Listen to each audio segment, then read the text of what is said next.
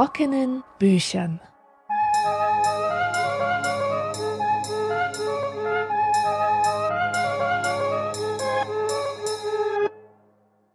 Herzlich willkommen zur 23. Folge in trockenen Büchern.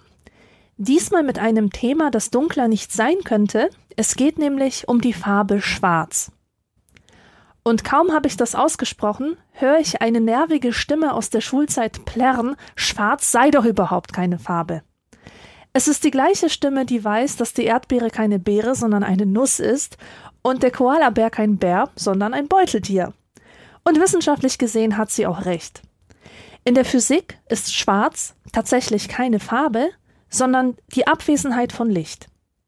Aber im Alltag ist so ein Wissen überhaupt nicht hilfreich. Wenn wir uns eine Hose kaufen oder eine Druckerpatrone wechseln müssen, geht es nicht um Prismen, sondern um Pigmente. Und auch für unser Gehirn, also unsere Wahrnehmung, ist Schwarz eine Farbe wie jede andere auch. Und doch ist sie ganz besonders, denn abhängig vom Kontext löst sie sehr unterschiedliche Gefühle in uns aus. Einer, der sich mit allen Schattierungen und Bedeutungen von Schwarz beschäftigt hat, ist der Historiker Michel Pastoureau. Der Mann hat Farben zu seinem Lebensthema gemacht und schon ganze Abhandlungen über Rot, Blau, Gelb und Grün geschrieben.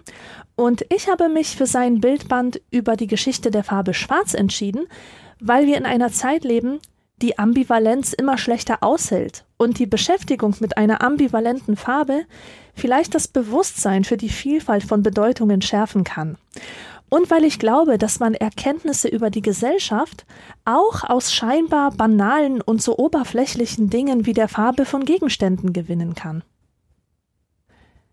Als ich klein war und noch wenig über die Welt wusste, hatte ich große Angst vor Nonnen und schwarzen Bärten.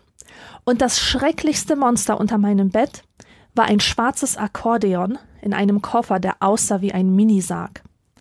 Schwarz war eine Farbe, die echtes Unbehagen in mir auslöste. Und bis zum heutigen Tag gruselt's mich, wenn etwas Großes auch noch schwarz ist. Am Berlin-Ostkreuz gibt's einen schwarzen Wasserturm, der sich wie ein mächtiger böser Zauberer über den Gleisen erhebt. Und als ich den zum ersten Mal gesehen habe, lief es mir eiskalt über den Rücken. Gleichzeitig war Schwarz lange Zeit meine Lieblingsfarbe. Eine Farbe, die ich immer noch mit Freiheit und Unabhängigkeit verbinde und zum ersten Mal positiv wahrgenommen habe ich sie an Gundel Gaukelei aus Entenhausen. Mit ihren rabenschwarzen Haaren, kajalumrandeten Augen und dem pechschwarzen Kleid. Klar, sie ist eine Hexe und keine nette, aber sie strahlt auch Scharfsinn und Autonomie aus. Und das hat sie in meinen Augen immer zu einer sehr attraktiven Ente gemacht. Mein eigenes Verhältnis zu Schwarz ist also kompliziert. Die Farbe ist für mich zugleich bedrückend und befreiend, bedrohlich und ermächtigend. Und das Buch von Pastoreau hat mir gezeigt, dass sich diese Ambivalenz durch alle Kulturen und die gesamte Menschheitsgeschichte zieht. Wenn man kulturellen Bedeutungen auf die Schliche kommen will, ist es keine schlechte Idee, die Bibel aufzuschlagen. Und da lesen wir gleich zu Beginn am Anfang schuf Gott Himmel und Erde. Die Erde aber war wüst und wirr. Finsternis lag über der Urflut und Gottes Geist schwebte über dem Wasser. Gott sprach, es werde Licht. Und es wurde Licht. Gott sah, dass das Licht gut war. Gott schied das Licht von der Finsternis. Hier erfahren wir gleich, was vom Schwarz der Finsternis zu halten ist. Die Erde wird als wüst und wirr beschrieben, ein Zustand, den mancher von seinem unaufgeräumten Zimmer her kennt. Ohne Ordnung, ohne Durchblick geht einfach nichts voran. In der schwarzen Finsternis konnte selbst Gott nichts erschaffen, deswegen hat er das Licht eingeführt. Die schwarze Nacht wurde beibehalten, wohl um uns daran zu erinnern, dass das Gute einen bösen Gegenspieler hat. In der Farbsymbolik der Bibel hatte Schwarz seitdem eine negative Bedeutung und stand für die Abwesenheit von Leben und die Abwesenheit von Gott. Aber wie sieht es eigentlich in Kulturen aus, die die Bibel nicht kannten? Hier wird es interessant, denn Schwarz war keineswegs überall eine schlechte Farbe. In vielen asiatischen und afrikanischen Kulturen hat man zwar auch geglaubt, dass ein urzeitliches Schwarz allem Leben vorausging, aber gerade deshalb wurde das Schwarz so verstanden, dass es Leben spendet. Fruchtbarkeitsgöttinnen wurden oft mit schwarzer Haut dargestellt. Schwarz ist ja auch die Farbe dunkler Regenwolken und Regen bedeutet eine reiche Ernte. Für die alten Ägypter war schwarz die Farbe des fruchtbaren Nilschlamms und damit positiv besetzt. Die böse Farbe war rot, weil der feindliche Wüstensand rot war. Die geologischen Gegebenheiten können also Einfluss darauf haben, wie Farben kulturell kodiert werden. In den Mythen der Griechen sieht es schon anders aus. Zwar gibt es auch dort die Idee, dass die Finsternis Leben spendet. In den Mythen zum Beispiel werden Helden und Götter in Höhlen, Grotten und Schluchten geboren. Andererseits sind diese Orte dort auch Brutstätten von Unheil und Leid und Behausungen von Ungeheuern. Oder denken wir an das Höhlengleichnis von Platon. Da steht die Finsternis der Höhle ja auch für ein geistiges Gefängnis, aus dem es sich durch das Licht der Erkenntnis zu befreien gilt. Ich erinnere mich noch gut an den Schock, als mein Vater mir erzählte, dass es Kulturen gibt, in denen die Trauerfarbe weiß ist. Ich konnte mir das überhaupt nicht vorstellen. Für mich war Schwarz die natürliche, die logische Farbe des Todes. Sie löste innerhalb von Sekunden Trauer und Hoffnungslosigkeit in mir aus, und sie passte ja auch so gut zu dieser Endgültigkeit der schwarzen Erde, in der die Toten verschwinden. Und wenn Menschen weiß als Trauerkleidung wählten, dann konnte das nur bedeuten, dass sie sich über den Tod ihrer Angehörigen freuten, und das wollte ich mir noch weniger vorstellen. Also war die einzige sinnvolle Erklärung, dass Wahrnehmung einzig und allein auf Vereinbarung beruht. Die Farben sind also nicht an sich lebendig oder deprimierend, sondern weil wir gelernt haben, dass sie es sind. Aber ganz so einfach ist es nicht. Es stimmt zwar, dass sich die Farbsymbolik von Kultur zu Kultur unterscheidet, aber es gibt überall bestimmte Gemeinsamkeiten, die uns verbinden, einfach weil wir den Planeten Erde bewohnen. Unsere Welt ist nun mal eine, in der es nachts dunkel ist. Der Mensch ist auch von Natur aus kein nachtaktives Wesen wie die Eule oder die Fledermaus, und wir haben Angst vor der Dunkelheit, weil sie bereits für unsere Vorfahren lebensgefährlich war, besonders als sie das Feuer noch nicht kannten. Apropos, Feuer ist überall rot, genau wie Blut. Und daher gilt die Farbe Rot in den meisten Kulturen als gefährlich. Und was Schwarz betrifft, überwiegt das Beängstigende und Zerstörerische überall das Fruchtbare und Beruhigende. Daher ist es kein Wunder, dass die Farbe des Todes in den allermeisten Kulturen eben doch schwarz ist. Sogar bei den alten Ägyptern wird Anubis, der Begleiter der Toten, schwarz dargestellt. Das Totenreich der Griechen, der Hades, ist ebenfalls ein tiefschwarzer Ort. Und im alten Rom wurde seit dem zweiten Jahrhundert nach Christus dunkle Trauerkleidung getragen. Erst von den Priestern während der Bestattungsriten, dann zunehmend auch von den Angehörigen. Es gibt einen Vogel, der heute gemeinhin als Trauervogel gilt, und das ist der Rabe. Aber auch er ist ein ambivalentes Tier. Sein Gefieder ist, ich zitiere, so glänzend, dass es sogar Licht ins Dunkel der Nacht zu bringen scheint. Bei den Kelten und Germanen gab es einen regelrechten Rabenkult. Der Sage nach hatte der nordische Herrschergott Odin zwei Raben. Ihre Namen waren Hugin, der Gedanke, und Munin, die Erinnerung. Und ihre Aufgabe war es, durch die Welt zu ziehen, zu beobachten, zu lauschen und dann Odin zu berichten, was sie gesehen und gehört hatten.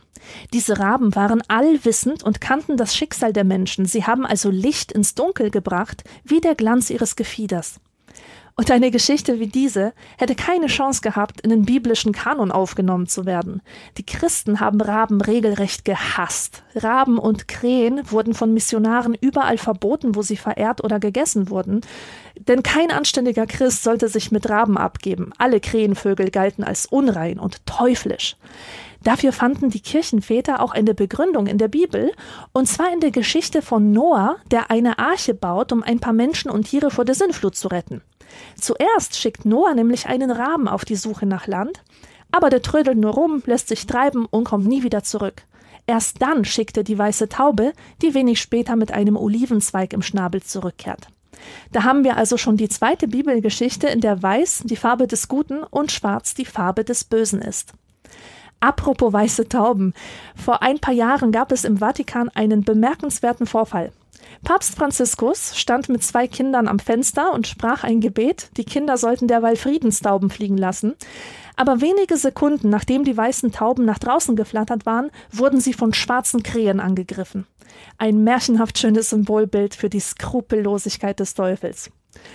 Womit wir bei einem historischen Zeitabschnitt wären, in dem Schwarz fast ausschließlich mit dem Teufel in Verbindung gebracht wurde. Es handelt sich um das 10. bis 13. Jahrhundert. Eine Ausnahme muss ich vorab erwähnen. Seit dem 8. Jahrhundert war Schwarz die Farbe der Benediktinerorden. Dieses Schwarz stand für Demut und Mäßigung und andere klösterliche Tugenden, war also positiv besetzt. Die Dominikaner trugen übrigens einen schwarzen Überwurf über einem weißen Gewand und wurden von Feinden als Elstern beschimpft. Aber außer bei den Mönchen war Schwarz seit 1000 nach Christus die Farbe des Teufels. Der Teufel konnte viele Gestalten annehmen, mal war er als Bär oder Ziegenbock unterwegs, mal als Fledermaus, Affe, Wolf, Schwein, Greif oder Drache, aber er war immer schwarz, bis er seine endgültige Gestalt als der Leibhaftige angenommen hatte, wie wir ihn heute kennen. Ich zitiere der Körper des Satans ist mager und ausgetrocknet. Er ist nackt und mit Haaren bedeckt, meist zweifarbig, schwarz und rot und immer abstoßend. Von seinem Steiß baumelt ein Boxschwanz herab, auf dem Rücken erinnern seine zwei Fledermausflügel daran, dass er ein gefallener Engel ist. Meine erste Begegnung mit diesem Teufelsbild war übrigens auf einem Kirchweihfest. Zu diesem Anlass kam jedes Jahr die Kirmes ins Dorf und es gab Buden an der Straße, wo Zuckerwatte und Schaumwaffeln feilgeboten wurden und halt auch jede Menge billiges Spielzeug. Und darunter waren pechschwarze Teufelsköpfe aus Gummi, ungefähr so groß wie ein Ei, und wenn man den Teufel an den Ohren zusammendrückte, kam aus dem Inneren eine lange schlauchförmige Zunge herausgeschossen in einem leuchtenden, lodernden Rot.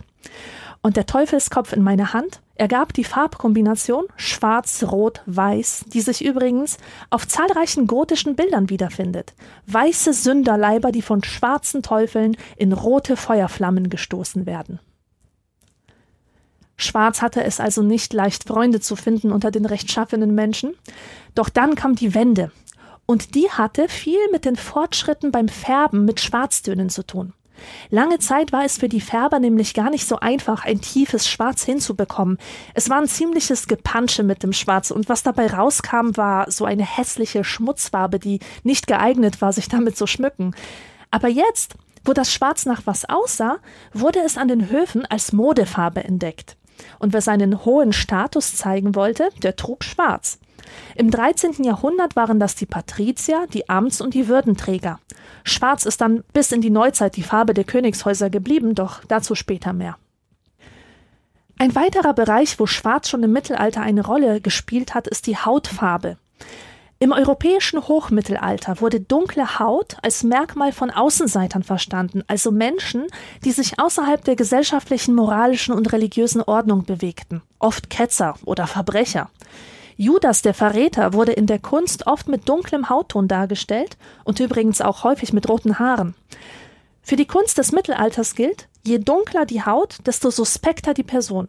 In der Literatur das Gleiche. So wurden zum Beispiel in Ritterromanen die Ritter als weiße Lichtwesen beschrieben und die Bauern waren immer dunkel und schwarzhaarig. Man kann dort Sätze lesen wie diesen. Es war ein Bauer so schwarz, dass er wie ein Maurer aussah, ein grässlicher Grobklotz, so hässlich, dass mir die Worte fehlen, ihn zu beschreiben. Gute Christen, anständige Bürger, Leute aus gutem Hause wurden über ihre helle Haut definiert. In der Neuzeit kamen Reisende allerdings auch mit dunkelhäutigen Menschen in Kontakt und Moor, was nichts anderes als schwarz bedeutet, wurde bald zum ethnischen Oberbegriff. Nicht nur für die Völker Afrikas, sondern für sämtliche Muslime von Spanien bis zum Mittleren Osten. Und diese frühen Kontakte waren weniger von Rassismus als von Neugier geprägt. Man kann sich auch vorstellen, wie erleichtert die Europäer waren, als sich herausstellte, dass in all den bislang unentdeckten Teilen der Welt keine Monster, sondern Menschen lebten und dass viele von ihnen sich sogar bereitwillig taufen ließen. In der Bibel gibt es auch ein paar positive dunkelhäutige Figuren. Im Hohelied der Liebe etwa heißt es, ich bin schwarz, aber anmutig. Die Königin von Saba ist schwarz oder auch König Balthasar aus der uns bekannten Weihnachtsgeschichte. Erst seit es diese Kontakte zu anderen Völkern gab, wurde Balthasar auch in der Kunst als dunkel dargestellt. Und in diesem Zusammenhang wurde die Hautfarbe natürlich nicht als ketzerisch verstanden, sondern allenfalls als exotisch. Kommen wir nun zurück zur Mode, denn im 15. Jahrhundert gab es in ganz Europa ein fulminantes Comeback des fürstlichen Schwarz. Und was hinter diesem Modecraze steckte, war eigentlich ein Verbot. beziehungsweise eine ganze Reihe von Gesetzen, die unter anderem festgelegt haben, welche Stände welche Farben tragen dürfen. Es gab immer mehr wohlhabende Kaufleute, aber der Adel und die Patrizier schauten auf sie herab. Diesen Emporkömmlingen war es verboten, rot oder pfauenblau zu tragen. Eine Farbe war von diesen Verboten allerdings ausgenommen, und das war schwarz. Das brachte die Kaufleute auf die Idee, sich aus Trotz und Provokation schwarz zu kleiden. Und da die Färber mittlerweile wunderschöne, satte Schwarztöne liefern konnten, sah das auch noch super aus. Die Leute, die hoch hinaus wollten, aber noch nicht etabliert waren, konnten sich also edel und geschmackvoll kleiden, ohne die Gesetze brechen zu müssen. Lustigerweise wurde dieser Trend bald auch von den vornehmen Patriziern übernommen, also gerade von denen, die sich zuvor über die Farbverbote abgrenzen konnten. Vielleicht kann man das mit dem Siegeszug der Jeans vergleichen, die erst einmal Arbeiterkleidung war, dann wurde sie von der Jugend als Mode adaptiert und schließlich trugen auch die reichen Schnöseljeans. Jedenfalls kann sich jeder selbst davon überzeugen, wie weit verbreitet Schwarz damals war, und dafür muss man sich nur in die Halskrausenabteilung eines Museums begeben. Fast jeder, der eine Halskrause trägt, trägt sie zu etwas Schwarzem. Und jede wette, dass diese Porträts aus dem 16. Jahrhundert stammen. Das Jahr 1665 war ein sehr folgenreiches für die Farbe Schwarz. Zum ersten Mal wurde ihr nämlich der Status als Farbe aberkannt. Das geht auf die Kappe von Isaac Newton, der mit Prismen experimentiert und dabei das Lichtspektrum entdeckt hatte. Wenn Licht ein Prisma durchquert, wird es in farbige Strahlen zerlegt, die in der immer gleichen Abfolge erscheinen. Violett, Indigo, Blau, Grün, Gelb, Orange und Rot. Schwarz hat in dieser Ordnung keinen Platz mehr, wird daher physikalisch nicht als Farbe verstanden, sondern als Abwesenheit von Licht. Eine weitere wichtige Neuerung, die langfristig Konsequenzen für die Wahrnehmung von Schwarz hatte, war die Erfindung des Buchdrucks über 200 Jahre zuvor und die massenweise Verbreitung von Schriften und Stichen. Zum ersten Mal stand in den Büchern etwas schwarz auf weiß, denn im Mittelalter waren zumindest die Bilder und Initiale noch mehrfarbig gewesen.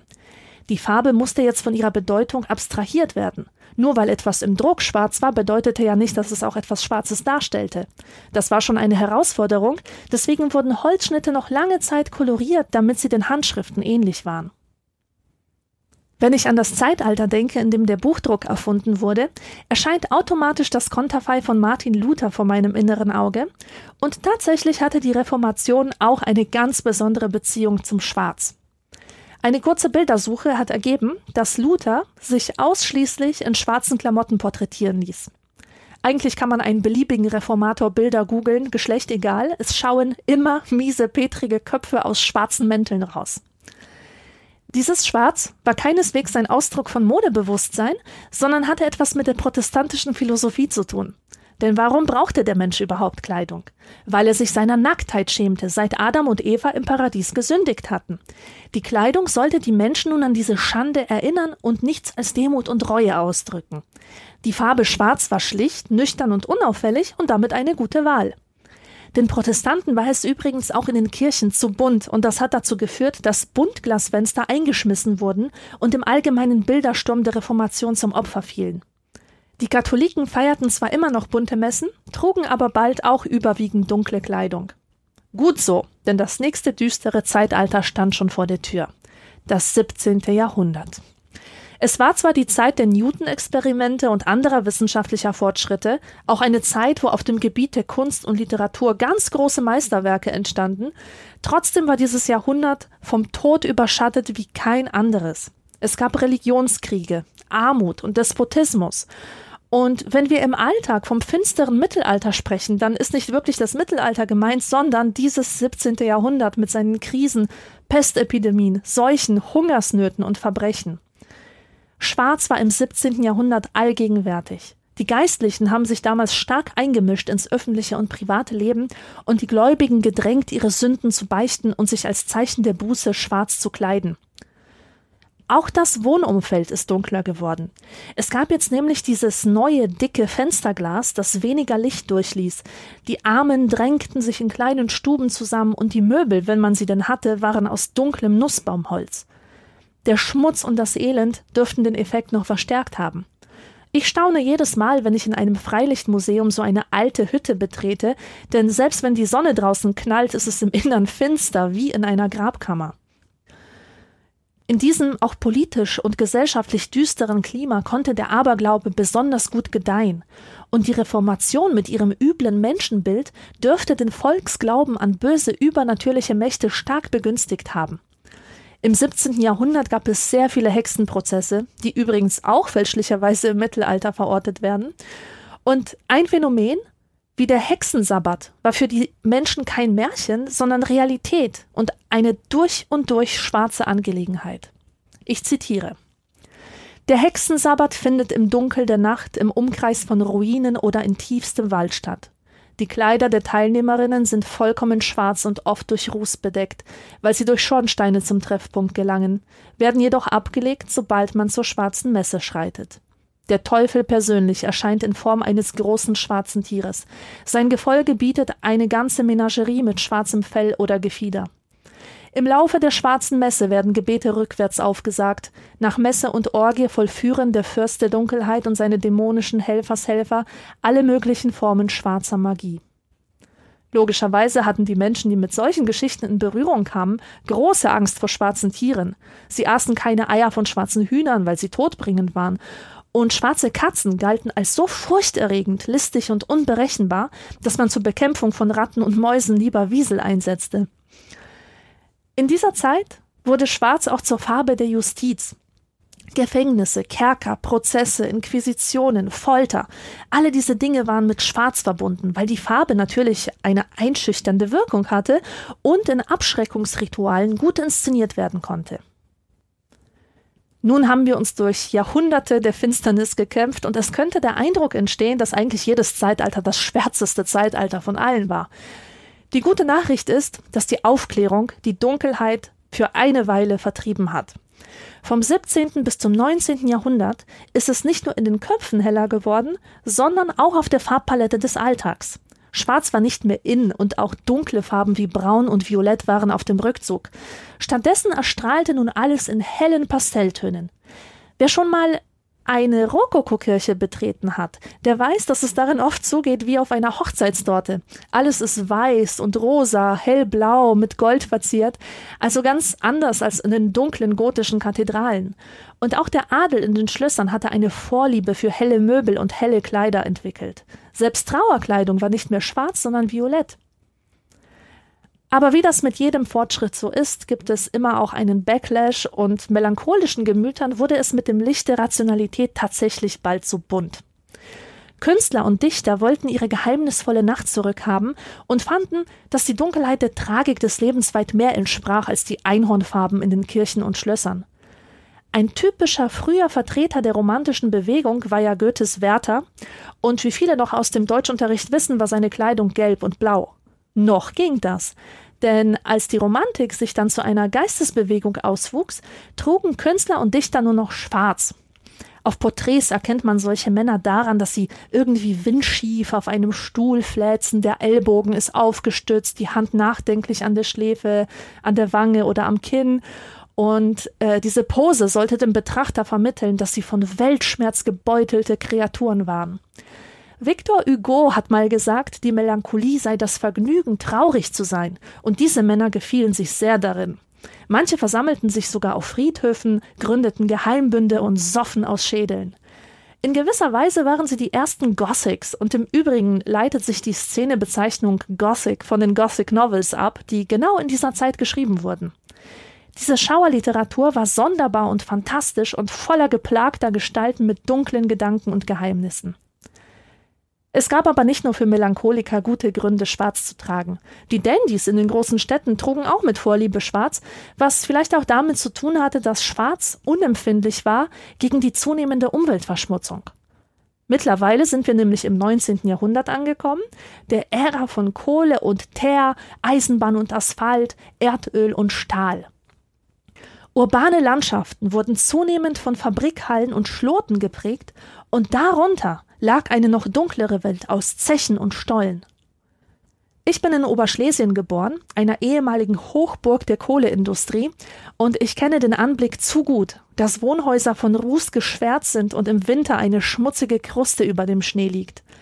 Neulich habe ich wieder Bleak House von Charles Dickens gelesen, und da hat er sehr treffende Worte für die Situation in London gefunden. Ich zitiere Der Rauch senkt sich von den Schornsteinen nieder, ein dichter schwarzer Regen von Rußbatzen, so groß wie ausgewachsene Schneeflocken, die in schwarzen Kleidern den Tod der Sonne betrauern.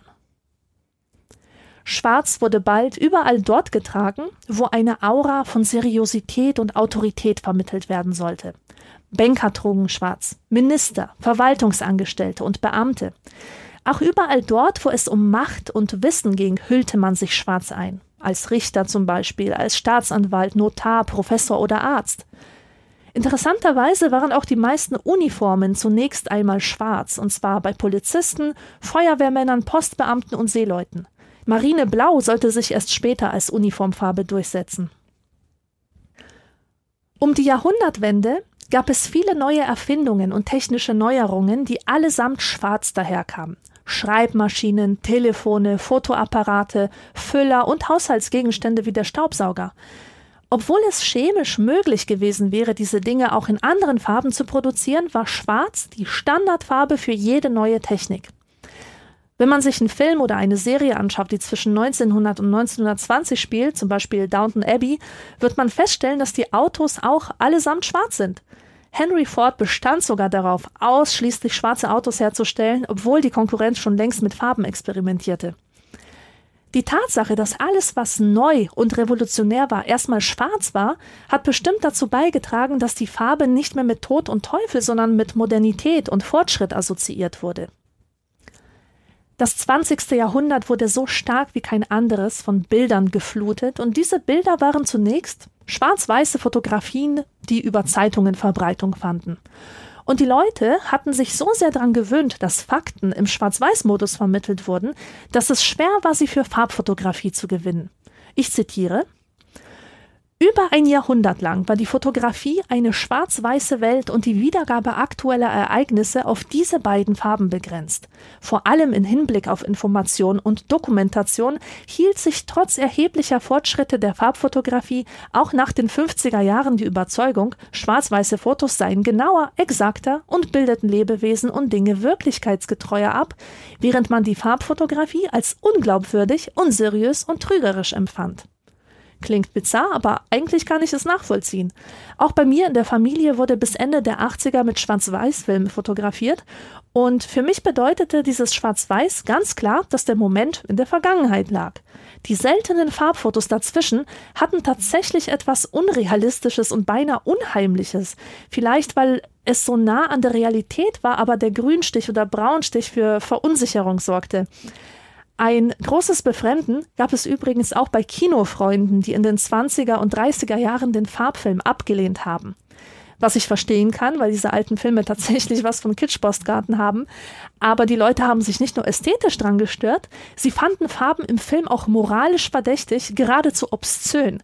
Deswegen hat es wohl so lange gedauert, bis der Farbfilm sich durchgesetzt hat. Technisch wäre er schon 1915 möglich gewesen, aber erst Ende der 30er konnte man dem Publikum bunte Filme wie vom Winde verweht zumuten. Das Publikum hat sich jedenfalls dann so schnell daran gewöhnt, dass bald alte Schwarz-Weiß-Filme nachträglich koloriert werden mussten. Heutzutage entscheiden sich gerade Regisseure von Arthouse-Filmen manchmal bewusst für Schwarz-Weiß-Aufnahmen, weil sie poetischer und stimmungsvoller wirken. Ein paar Beispiele, die ich selbst sehr mag, sind Paper Moon, Nebraska oder die Filme von Jim Jarmusch.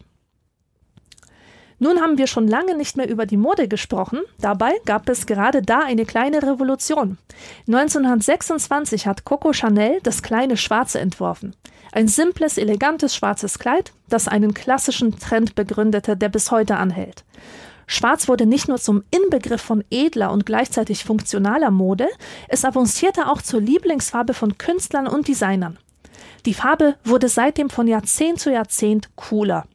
Existenzialisten trugen schwarz und auch die Beatniks, eine rebellische Jugendkultur der 50er. Und langsam bekam Schwarz wieder seine unchristliche Bedeutung zurück als Farbe der Rebellion und des Ungehorsams. Allerlei subversive Gruppierungen haben sich seitdem mit dieser Farbe identifiziert. Halbstarke, Rocker, Biker, Mettler, Gothics, Punks, alle, die schwarze Lederjacken trugen, waren gegen die gültige Ordnung, zumindest konnte man damals noch davon ausgehen. Ihre Vorläufer waren übrigens die Piraten mit ihren schwarzen Flaggen. Neben dem Schwarz der Anarchisten, Nihilisten und Rebellen gab es aber auch das autoritäre und totalitäre Schwarz der Faschisten, das Schwarz der SS und das erzkonservative Schwarz der Kirchen. Man könnte also sagen, dass die extremsten Tendenzen unter derselben Farbe vereint wurden.